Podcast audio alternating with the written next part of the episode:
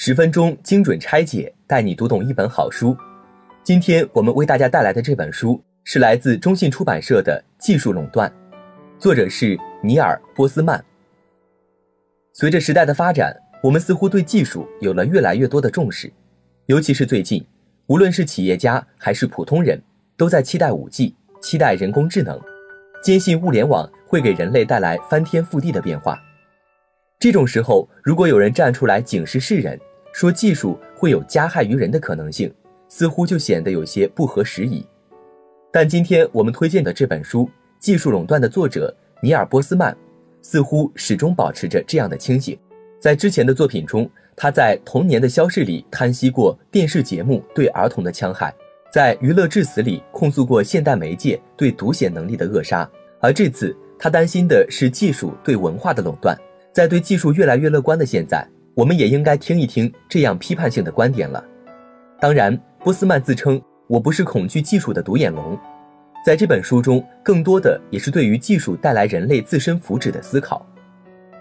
技术垄断的思想肇始于哲学家奥古斯特·孔德和巴黎高等技术学院的一群科学家，在他们的定义里，技术垄断带来的现实威胁是信息的失控会使世界难以把握。人可能沦为信息的奴隶，可能会被无序信息的汪洋大海淹死。人们的隐私更容易被强大的机构盗取，他们更容易被人追踪搜寻、被人控制，更容易受到更多的审查。他们在泛滥成灾的垃圾邮件里苦苦挣扎，变得更容易成为广告商和政治组织猎取的对象。这是波斯曼描绘的二十世纪九十年代初信息失控和技术统治的危害，而到了二十一世纪。这种统治终将变为更激进的垄断。如果要问工业革命时期的技术统治文化为什么没有堆毁工具使用文化的世界观，我们可以回答说：产业主义的狂热刚刚出现，范围有限，还不可能影响人们的内心生活，也不能驱逐工具使用文化留下来的记忆和社会结构。即使不相信传统全然无用，你也能想象机械化纺织厂的奇迹。即使这样，回眸十九世纪美国历史时，你也已经可以听见声声叹息：宗教危机的叹息，神话受攻击的叹息，政治和教育混乱的叹息，均不绝于耳。由于众所周知的原因，在现在，美国人从事技术创造的精神准备胜过其他人。然而，技术创新的盛世还需要另一套条件，不那么明显、较少为人知晓的条件。这些条件提供了技术创新的背景和语境。美国人对碍手碍脚的东西不信赖，他们的工业领袖具有技术开发的天才，技术高歌猛进，传统信念贬值。这些条件的重要性都被放大了。这些条件把技术统治文化推进到技术垄断文化。在作者看来，技术垄断是一种文化状态，也是一种心态。技术垄断是对技术的神话，也就是说，让文化到技术垄断里去谋求自己的权威，到技术里去得到满足，去接受技术的指令。技术垄断需要一种新的社会秩序，所以和传统信仰相关的大量文化成分必然会迅速消解。在技术垄断里感到最舒适惬意的人，相信。技术进步是人类至高无上的成就，是解决最深沉的两难困境的工具。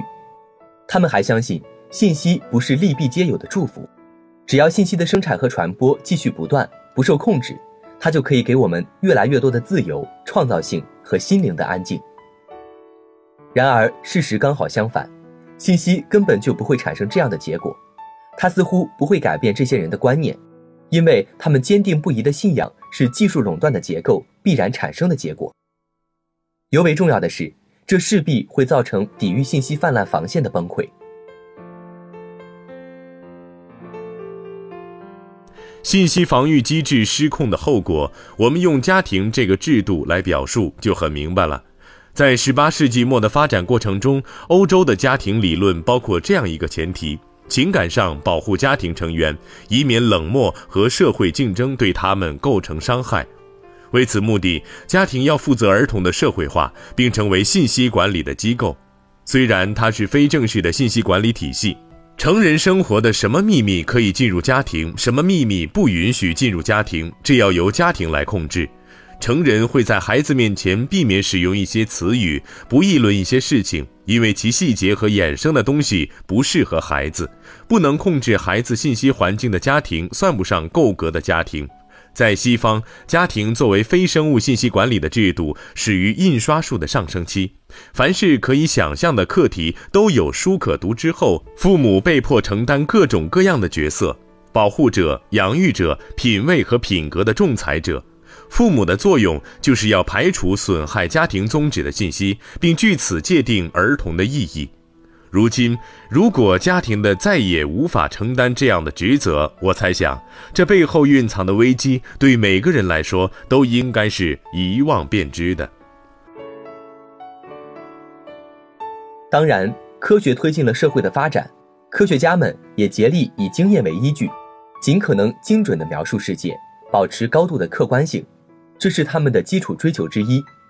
所以也并不是说对科学日渐虔诚的信仰有多大的问题，而作者一直担忧的也是因为过分信仰科学而威胁到其他文化的传承和存在。在作者看来，这是一个渴望倾听的世界，但他认为现在是科学而不是人类在掌握道德权威，但自然科学家们作为科学的代言人，其实并不能承担这样重大的任务。去判断技术中的伦理和道德，在人工智能高速发展的现在，这个问题会更加的突出。所以，如果科学可以与文化结合，那才是最好的选择。我尽力证明，科学、社会研究和想象力丰富的文学是三种截然不同的事业。归根到底，三者都是讲故事的形式，都是人们条理清晰地解释自己经验的尝试。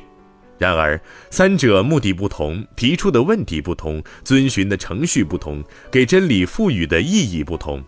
从大多数方面来看，社会研究和科学几乎没有共同之处，和其他形式的想象力丰富的文学倒有大量相似的地方。尽管如此，有些社会科学家却追求与物理学、化学、生物性等自然科学家一样的身份认同，而且不仅是名义上的认同。研究人类境遇的学者为什么要寻求与自然科学家一样的身份认同？这一点不难解释。现代世界的伟大成就，实际上可能是仅有的成就，诞生在医学、药学、生物化学、天体物理学、机械工程、生物工程和电子工程的一切成就，都是靠运用自然科学的目的、假设和程序取得的。这些伟大的成就赋予科学令人敬畏的权威。赋予号称科学家的尊敬和威望。除此之外，十九世纪科学家的希望也保留下来：自然科学的假设和一百六十程序可以原封不动地用来研究社会，并且和自然科学一样，达到增进预见和控制的目的，并得到同样的工程业绩。这将是十分完美的合作。当然，在批判了这么多之后，作者也不是只破不立。做个只会提出问题的空谈家，在他提出的解决方案里，教育是至关重要的一步。他认为，在探讨技术垄断使社会分解的力量时，在年轻人的教育中，学校最重要的贡献，也许是给学生的学习提供连贯的意识，培养特定的宗旨、意义和相互关联的意识。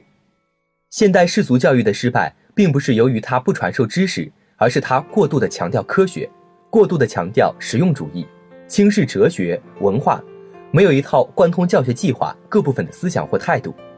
所以作者最终把希望寄托在了对青年人的教育上。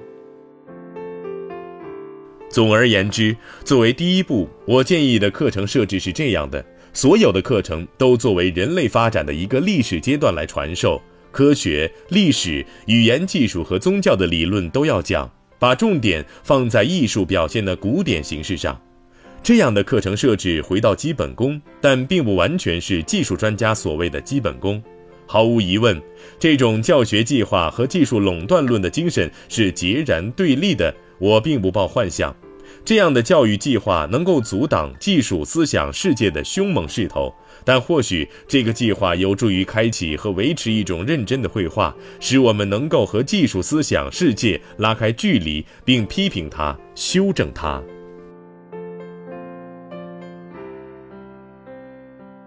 在技术车轮的飞速转动下，这既是一个信息无比充裕的时代，又是让人淹没在信息洪流中无所适从的时代。尽管大多数人都倾向欢迎新技术，相信新技术会使人平均受益，但我们还是要看清技术进入文化时的利弊，防止在追求科技的同时失去对文化的继承。好了，这就是我们本期推荐的来自中信出版社的《技术垄断》。如果您想要和更多的朋友交流感受、分享见解，欢迎添加小课微信 s u p e r 三六 k 二 super 三十六课，加入我们的社群。下期节目我们不见不散。